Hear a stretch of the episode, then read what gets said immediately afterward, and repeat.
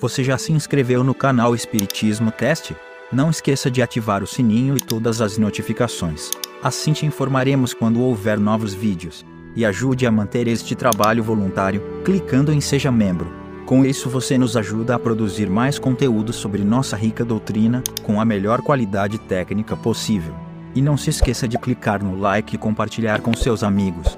Gratidão pela sua presença.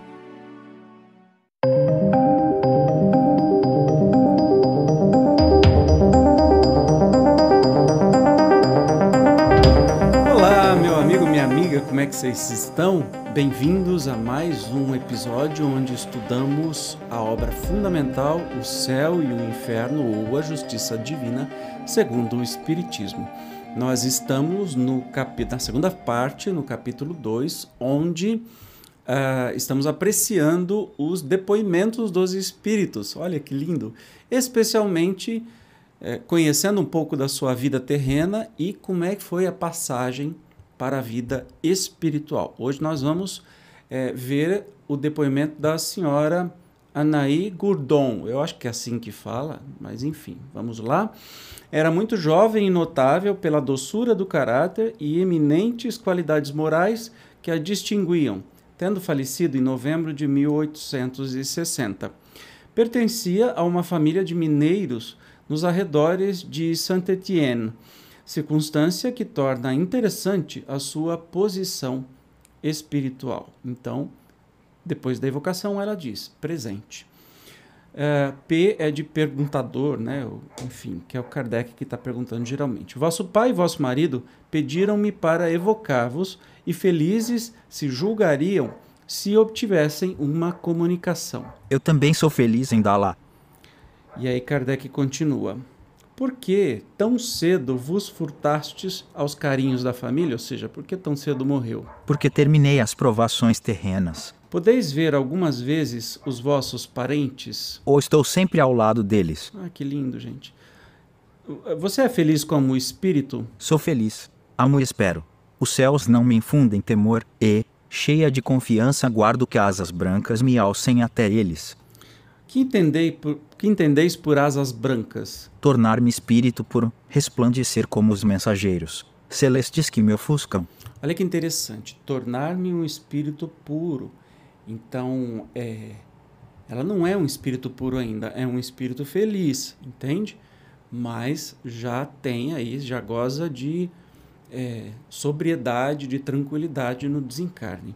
E aí tem uma nota do próprio Kardec. As asas dos anjos, arcanjos, serafins, que não passam de espíritos puros, são evidentemente apenas um atributo pelos homens imaginado para dar ideia da rapidez com que se transportam visto como a sua natureza etérea os dispensa de qualquer amparo para fender os espaços. Contudo, eles podem aparecer aos homens com tal acessório para eles corresponderem ao pensamento, assim como os espíritos se revestem da aparência terrestre a fim de se fazerem cognoscíveis. Se você está estudando comigo aí o perispírito, já estudou tanto no livro dos espíritos ou na palestra que tem aqui de perispírito, ou até mesmo no estudo do livro Perispírito já sabe que a gente dá a forma do perispírito como quiser. Portanto, espíritos felizes, espíritos puros podem aparecer para, para as pessoas, os médiums videntes, como tem muitos relatos, por exemplo, na Bíblia uh, dos Hebreus e em outros lugares, aparecer com anjos, né? como anjos, com asas e, e toda aquela alegoria que as pessoas entendem mais corretamente. Então, é, ela está falando sobre virar um espírito puro, ser anjo, ter asa para alçar aos céus. Né?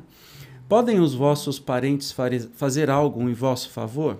Podem, caros irmãos, não mais me entristecendo com as suas lamentações, pois sabem que não estou perdida de todo para eles. Desejo que a recordação de meu ser lhe seja suave e doce. Passei qual flor sobre a terra, e nada de pesaroso deve subsistir dessa passagem. Olha só, então o que, que os parentes fazem?